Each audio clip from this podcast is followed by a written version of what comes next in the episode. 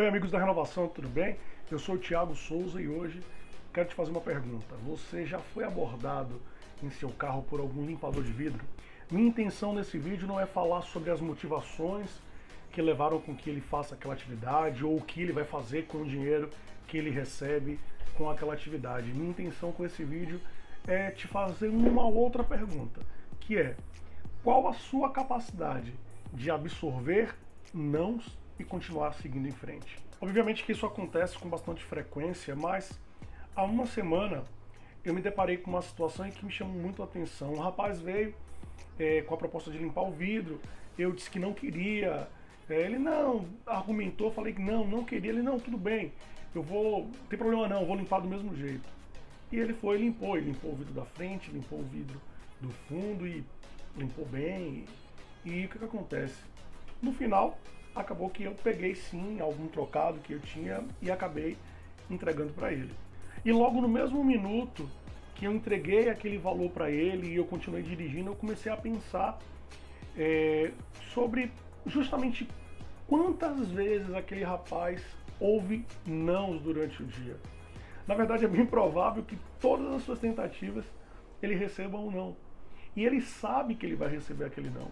Então, em alguns momentos, obviamente, ele deixa passar, mas na grande maioria das vezes ele continua insistindo e aceita, mesmo que a pessoa não queira limpar, mesmo sabendo que corre o risco de limpar e de não receber nada em troca é, daquele serviço.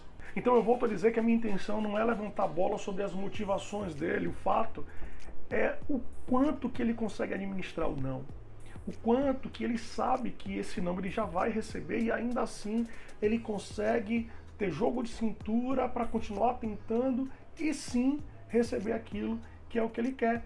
Porque acaba que muitas vezes, mesmo a gente não querendo, depois que eles limpam, a gente acaba sempre entregando alguma coisa. Então a grande questão desse vídeo que eu quero compartilhar com você é o que você faz com os nãos que você recebe durante seu dia?